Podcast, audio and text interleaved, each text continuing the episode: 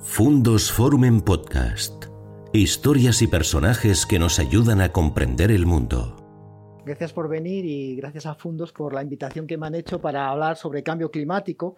Y yo eh, quiero dar una visión científica. No pretendo crear una opinión, ¿verdad? Eh, porque para opinión pues están los medios de comunicación. Esta noticia, que es un poco antigua, del año 2007, ya nos, habla de que España va a tener veranos extremos, incluso si nos fijamos ahí, eh, hay un calificativo de que España se africanizará, me cuesta hasta pronunciarlo. Pero bueno, esto es así y podemos encontrar noticias de este tipo pues, en muchos medios, ¿de acuerdo? Eh, claro, con esto yo creo que hay que tener eh, un poco de cuidado y pretendo poner un poco las cartas sobre la mesa, ¿no? Porque todas estas noticias, pues es verdad que atraen al lector, pero la mayoría, o por lo menos muchas de ellas, eh, ni informan ni nos ayudan a resolver el problema del cambio climático. Es lo que se podría llamar la pornografía climática, si me permiten la expresión. Además, por otro lado, cuando se habla de cambio climático, parece que toda la comunidad científica eh, está de acuerdo y la cosa es que no es del todo así. Hay científicos, investigadores, además de bastante renombre, como el profesor Richard Litzen del MIT, donde eh, son escépticos del cambio climático, incluso algunas organizaciones también importantes que son escépticas del cambio climático.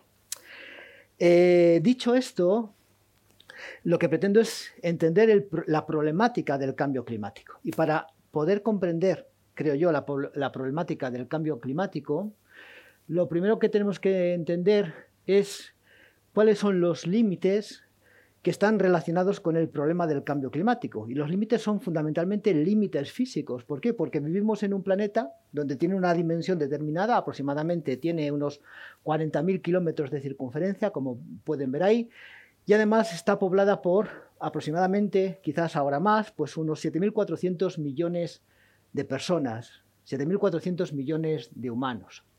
Y estos límites físicos del planeta, de nuestro planeta Tierra, tienen mucho que ver con las consecuencias que esto supone. Y una de esas consecuencias, como ven ahí, es el cambio climático. Hay un artículo eh, bastante conocido en, el mundo científico del año 2009 en una revista importante que se llama Ecología y Sociedad, donde relaciona precisamente estos límites físicos con diferentes problemas que tenemos en la, humanidad. De hecho, numera nueve, nueve problemas que tenemos en la humanidad desde la contaminación química, cambios en el uso del suelo, el uso del agua dulce y como ven ahí en primer lugar aparece el cambio climático, que lo relaciona precisamente con una concentración elevada de lo que podemos denominar un gas de efecto invernadero. Un gas de efecto invernadero que hay que explicar o intentar explicar ahora un poquito en qué consiste, donde nos habla de una concentración de 350 partes por millón de dióxido de carbono y lo cual supone lo que denominamos un forzamiento radiativo de un vatio por metro cuadrado. La cuestión es que nosotros tenemos un problema que denominamos cambio climático y es un problema de todos, donde todos, como pongo ahí, somos agentes que generamos el cambio climático y además somos víctimas precisamente eh, de nosotros mismos, por decirlo de alguna manera, también somos víctimas de ese cambio climático. Tal es el problema que en el quinto informe del IPCC, en el grupo de trabajo 1, en el año 2014, se hizo un resumen para los políticos, donde en ese resumen para los políticos pues se hablaba de un montón de conceptos que después yo creo que se han ido mal utilizando y que ha generado precisamente un proceso de desinformación sobre esta problemática medioambiental. No lo voy a leer, pero sí que comentaré que en ese informe que se hizo para los políticos aparecen conceptos como es el efecto invernadero, los gases de efecto invernadero, el tiempo, el clima, el cambio climático. Pero yo siempre me pregunto si somos conscientes o tenemos claro de, de qué estamos hablando cuando hablamos de todos estos conceptos. Yo creo que lo primero que tenemos que hacer es aclarar qué es el clima. Definir lo que es el clima es algo realmente complejo un profesor mío, eh, cuando nosotros estudiábamos climatología en cuarto de, carrera, nos daba una definición de cambio climático que yo entiendo que es un tanto poética. ¿no? Decía que es la respuesta de la atmósfera terrestre a la radiación procedente del Sol, y en el fondo es así. ¿eh? Nuestra atmósfera es algo muy delicado, pero nuestra atmósfera es un factor importante para que, entre otras cosas, exista vida en la Tierra, ¿de acuerdo? Y una variación de esta atmósfera pues, puede suponer un deterioro en la vida de nuestro planeta. Ese deterioro, entre otras cosas, viene dado por distintos factores y entre, entre, ellos pues puede ser también debido a cómo cambia la cantidad de radiación solar que nos llega procedente de nuestra estrella, procedente de nuestro Sol. Entonces ahí aparecen un montón de conceptos como es el tiempo y es el clima que muchas veces, ¿verdad? Pues todos estos se confunden y hay que distinguir entre lo que es el tiempo y, lo que es el clima. Yo a mis alumnos siempre les ponía la misma, eh, la, misma situación. Si yo hago ahora mismo una foto de la calle y veo cómo, es la, cómo está la atmósfera terrestre, ese es el tiempo. Pero si yo quiero hablar de clima, tendría que hacer muchas fotos durante mucho tiempo y de esa observación prolongada durante ese tiempo yo podría definir lo que es el clima de la Tierra. Luego hay una diferencia importante entre lo que es el tiempo atmosférico y lo que es el clima. Incluso hay que diferenciar entre lo que es la variabilidad climática de lo que es el cambio climático, que muchas veces se confunde. Para poder entender esto, me van a permitir que haga, digamos, eh, voy a poner esta, esta, gráfica, no voy a entrar en detalles físicos ni matemáticos, ni muchísimo menos, pero yo creo que es fácil entender la diferencia entre lo que es la variabilidad climática y lo que es el cambio climático, que insisto muchas veces se confunde. Imaginen que tenemos una variable física, una variable física que puede ser la presión, la temperatura, la humedad, y esa variable física, pues lo que hace es variar en el tiempo. ¿De acuerdo? Es algo intrínseco a las propias variables físicas. Yo puedo establecer un valor medio, ¿de acuerdo? Y puedo eh, marcar lo que denominamos unos márgenes de tolerancia, ¿de acuerdo? Como ven, de todos estos valores hay algunos que se alejan mucho respecto del valor medio y que sobresalen de esa banda o margen de tolerancia, ¿de acuerdo? Tenemos aquí este pico, como ven, o incluso ahí tenemos otro, otro pico. Ese pico, pues puede suponer una situación de riesgo, imaginen que es la temperatura o la variación de presión o la humedad, ¿de acuerdo? Y ese otro pico pues puede suponer también una situación de riesgo. Vale, bueno, pues imaginemos que tenemos una variable física tal como hemos comentado, donde yo puedo analizar cómo se comporta esa variable física a lo largo del tiempo. Puedo establecer de nuevo ese, ese nivel medio, puedo establecer esos márgenes de tolerancia y como pueden observar hay valores que salen por encima, no muchos por debajo de ese margen de tolerancia. Claro, lo que tenemos ahí es una, es una situación de riesgo, pero que está prolongado en el tiempo. Cuando yo tengo esa situación de riesgo prolongado en el tiempo, es entonces cuando yo puedo hablar de cambio climático. La situación anterior, ese riesgo que se produce de forma, digamos, bastante individual, no es una situación de cambio climático. Podríamos hablar de variabilidad climática, pero no de cambio climático. Para poder hablar de cambio climático, debemos tener, desde el punto de vista científico, esta situación. ¿De acuerdo? Bueno. Entre otras cuestiones, eh, claro, lo que nos importa a nosotros es eh, qué es lo que pasa en la Tierra relacionado precisamente con el cambio climático. Y bueno, yo soy astrofísico, me dedico a la astrofísica y concretamente trabajo en atmósferas planetarias, tanto de planetas de nuestro sistema solar como en exoplanetas, ¿de acuerdo? Y a mí es un tema que me llama muchísimo la, atención. ¿Por qué? Porque eh, la atmósfera nos va, a permitir eh, diferenciar eh, qué características tiene la Tierra respecto de otros planetas. Es decir, por qué la Tierra es un planeta diferente al resto. Y esto está relacionado con lo que llamamos la situación de ricitos de oro. Si recuerdan el cuento de los ositos, eh, la sopa que estaba muy caliente, la sopa que estaba muy fría, pues se la come papá oso y, mamá osa. Sin embargo, el plato de sopa templado es el que se come los hitos, es la sopa que se puede comer. Pues algo similar ocurre un poco con nuestro planeta. Si hacemos lo que denominamos una planetología comparada, podemos comparar nuestro, eh, nuestro planeta con Venus o con Marte, ¿de acuerdo? Ambos planetas son planetas que hoy en día son inhabitables. Venus se caracteriza porque tiene una atmósfera de dióxido de carbono. Recuerden que ese dióxido de carbono es un gas de efecto invernadero que comentaremos ahora, pero la densidad de dióxido de carbono en Venus es tremenda.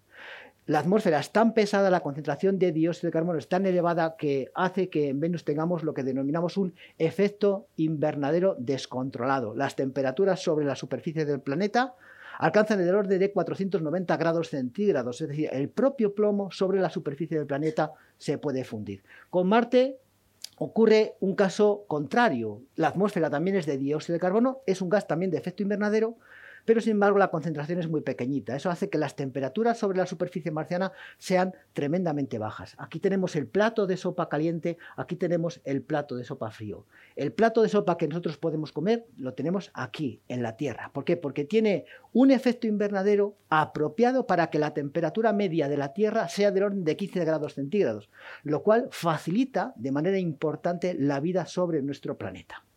Esto quiere decir que eh, cuando nosotros hablamos de efecto invernadero, ojo, no es algo negativo, no, el efecto invernadero es positivo, porque sin ese efecto invernadero la vida sobre la Tierra sería imposible, lo cual quiere decir que tenemos que distinguir entre lo que es el efecto invernadero de origen natural y el efecto invernadero donde interviene la mano del hombre, el efecto invernadero antropogénico, que comentaré ahora dentro de un momento. Hay cuestiones también relativas a entender qué es un gas de efecto invernadero. Es algo realmente eh, complejo de definir lo que es un gas de efecto invernadero, pero en pocas palabras diríamos que un gas de efecto invernadero es aquel gas que es capaz de absorber y reenviar o reemitir radiación infrarroja, ¿de acuerdo? Hay gases pues, que pueden absorber radiación ultravioleta, hay gases que pueden absorber longitudes de onda del tipo microondas, hay gases que son absorbentes de lo que denominamos radiación infrarroja. Entonces, para nosotros, en ciencia, un gas de efecto invernadero es este tipo, es este tipo de gas. Curiosamente se habla mucho del dióxido de carbono, pero un gas por excelencia que es de efecto invernadero es el vapor de agua. Y en la atmósfera terrestre no es que exista mucho vapor de agua, ¿de acuerdo? Pero es bastante evidente porque a veces condensa y forma las nubes. Pero el vapor de agua también está considerado como un gas de efecto invernadero. De hecho, si diésemos un vistazo a todos los gases de efecto invernadero, pues hablaríamos no solamente, como pueden ver ahí, del dióxido de carbono. Tenemos el metano, que también es un gas de efecto invernadero, el vapor de agua o incluso el óxido nitroso, un gas un tanto raro, ¿de acuerdo? Pero también está considerado como un gas de efecto invernadero. ¿Por qué hablamos tanto del dióxido de carbono? Pues hablamos tanto del dióxido de carbono porque está muy relacionado con procesos de combustión. La química nos dice que cuando quemamos materia orgánica, la reacción química lo que hace es generar agua o vapor de agua y dióxido de carbono, siempre y cuando la, combustión sea, sea, perfecta. ¿De acuerdo?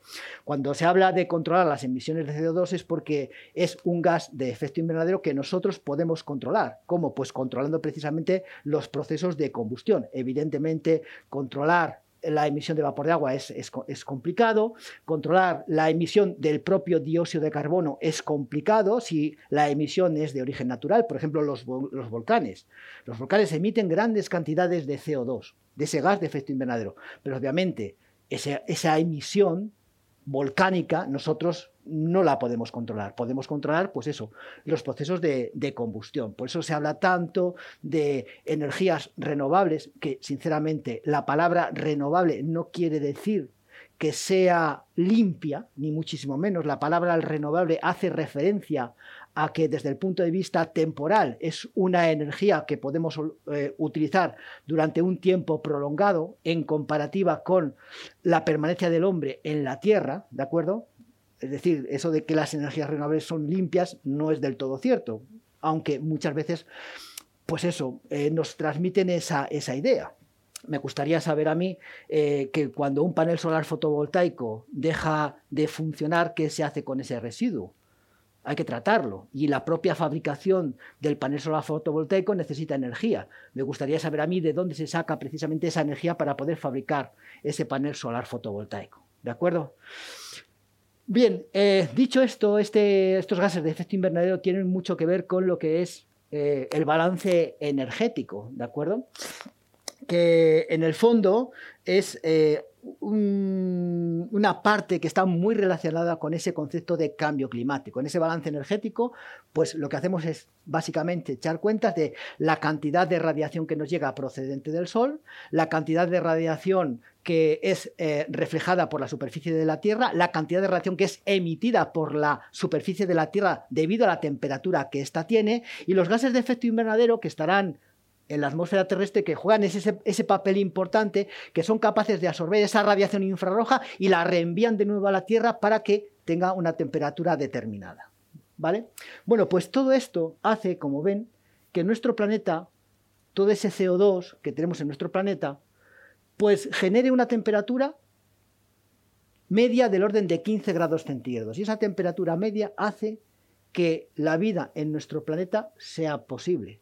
Si se dan cuenta, en Marte la concentración de CO2 es muy baja, las temperaturas son del orden de menos 50 grados eh, bajo cero, y en Venus la temperatura, como he dicho antes, sería del orden de 420 grados, grados centígrados. Bien, esta concentración de CO2 que tenemos en la Tierra tiene mucho que ver con lo que es el ciclo de carbono del, carbono. Eh, buena parte del carbono que em, ha habido en la atmósfera terrestre ahora mismo está en las rocas que tenemos, en las rocas carbonatadas que tenemos en, la Tierra. Lo que pasa es que en ese ciclo de carbono siempre ha habido un equilibrio. Es decir, que eh, los sumideros y los emisores de ese dióxido de carbono hacen que esa concentración de dióxido de carbono sea la justa y la apropiada para que la temperatura media sobre la Tierra sea de esos 15 grados centígrados que les acabo de contar. Luego, la cuestión está en el equilibrio.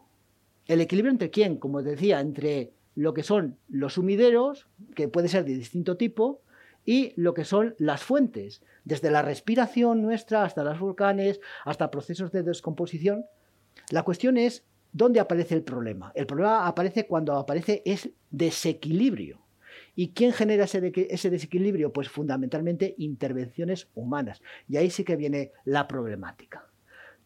Ese desequilibrio procedente de la intervención humana, pues procede, como he dicho antes, de combustión de combustibles fósiles. La química nos lo dice, que ahí se producen emisiones de dióxido de carbono.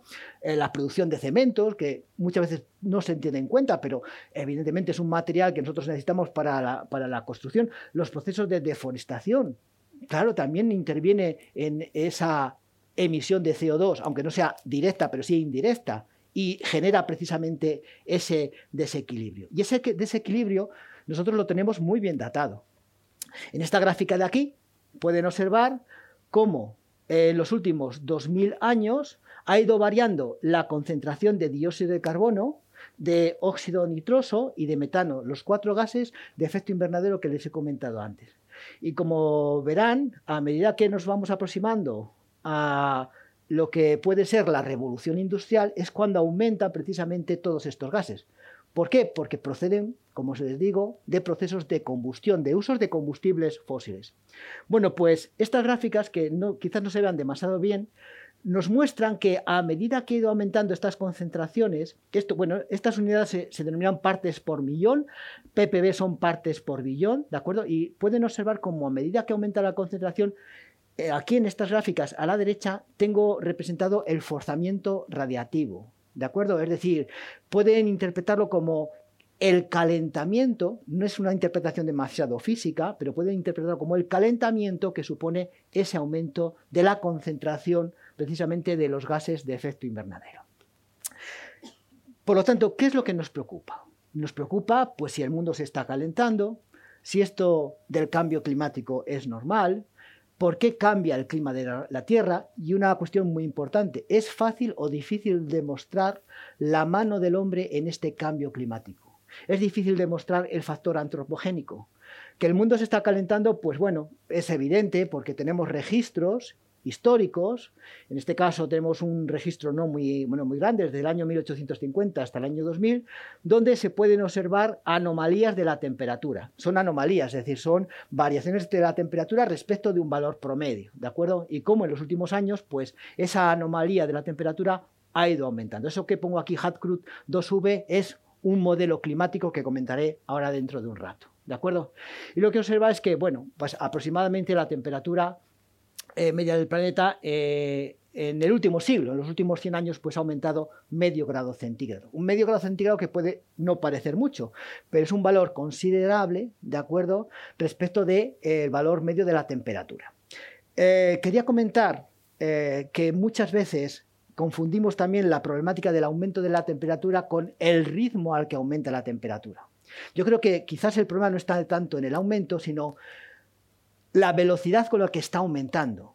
¿Por qué? Porque esa velocidad, si es muy rápida, impide que los ecosistemas se, adecúen o se adapten bien precisamente a esos cambios. Si ese aumento de la temperatura fuera un aumento suavizado, los ecosistemas les daría el tiempo suficiente para poder eh, adaptarse precisamente a esa nueva situación.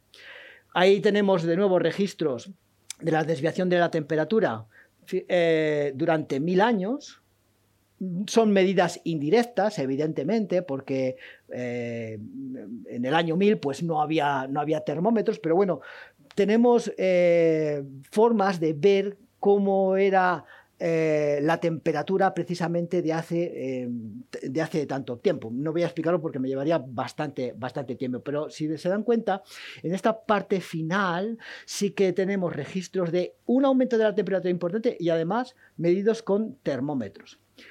¿Esto del cambio climático es normal? Bueno, eh, podemos echar la vista muy atrás, hace 450.000 años, y si nos fijamos precisamente en la variación de la temperatura, pues vemos que esa variación de temperatura pues, sufre oscilaciones. Claro, cambio climático hay y cambio climático ha habido. Quizás la problemática es en el cambio climático actual, ¿está interviniendo la mano del hombre? Hay un cambio climático antropogénico y ese cambio climático, si interviene el lavado del hombre, ¿qué va a suponer? ¿Un aumento de la temperatura o, un aumento de la velocidad a la que aumenta la temperatura? Eso es lo importante, creo yo. ¿Por qué cambia el clima de la Tierra? Bueno, pues entre otras cuestiones, como pueden ver ahí, por la concentración de gases de efecto invernadero, claro que sí. Aquí vemos una gráfica donde podemos ver eh, la temperatura, la variación global de temperatura frente a la concentración de, dióxido de carbono. Luego, los, gases de efecto invernadero, claro que están interviniendo en el cambio climático. Y estos gases de efecto invernadero, pongo el CO2 porque es el más conocido, eh, tenemos registros también históricos de hace 450.000 años donde se puede ver un paralelismo importante entre la concentración de dióxido de carbono y la variación que tiene la temperatura. Quizás lo que nos tenemos que, plantear ahora es, y en esta última época, si la concentración de, CO2, de dióxido de carbono, es muy elevada, ¿cómo, ¿cómo va a ser la variación de temperatura? ¿De acuerdo? Esto se refleja muy bien aquí en esta gráfica que fue emitida por el panel intergubernamental del cambio climático, donde en la primera pueden ver la concentración, cómo ha, ido evolucionando eh, hace mm, algo más de 400.000 años y cómo ha ido evolucionando, es muy parecida a la gráfica que les he puesto antes, eh, la concentración de CO2 y la, variación de temperatura durante ese tiempo. Y como pueden observar, eh, las disminuciones de temperatura pues van acompañadas de disminuciones de CO2, el aumento de la temperatura va acompañado de aumento de la concentración de CO2 y la pregunta que nos hacemos es, bueno, si ahora esa concentración de CO2 está aumentando de forma considerable, donde la mano del hombre, vamos a ver que efectivamente interviene, la pregunta que nos hacemos entonces es qué va a pasar precisamente con eh, qué va a pasar precisamente con esa temperatura asociada a esas concentraciones tan elevadas. Son concentraciones de... Esto no son emisiones, son emisiones, es decir, son medidas en aire, ¿de acuerdo? Medidas, eh, valores tan elevados de, esa, de ese gas de dióxido de carbono. No es la única explicación para hablar de cambios climáticos. Hay una teoría que se denomina la teoría moderna de Milankovitch, donde hay factores externos que evidentemente no podemos controlar, que claro que intervienen en el cambio climático. Milankovitch demostró que las variaciones de la órbita terrestre también influyen precisamente en ese cambio climático. Recuerden que acabo de, antes decía esa frase que me comentaba mi profesor de que el, clima es la respuesta que tiene la atmósfera terrestre respecto a la radiación procedente del Sol. Si la Tierra cambia su órbita en distintos aspectos, no solamente en, el aspecto de traslación, de rotación, sino también de nutación y de precesión, que son dos movimientos un poco extraños que tiene la Tierra, eh, la cantidad de radiación que nos va a llegar del Sol va a cambiar y eso está demostrado que también afecta a esos cambios climáticos. Eh, ¿Es difícil demostrar el factor antropogénico? Bueno, pues para eso tenemos los modelos climáticos, que es un poco lo que, con lo que trabajamos nosotros. Eh, en esos modelos climáticos nosotros podemos incluir factores externos, podemos incluir factores internos. Evidentemente los factores externos son incontrolables, como les decía, eh, esos ciclos de Milankovitch o incluso el tema de las manchas solares, que también se sabe que son factores externos que intervienen en el cambio climático. Y de los factores internos, pues es ahí cuando tenemos que hacer la distinción ¿no? entre lo que son factores internos naturales y factores eh, internos antropogénicos. Si cogemos modelos climáticos, hay infinidad de ellos, ¿de acuerdo?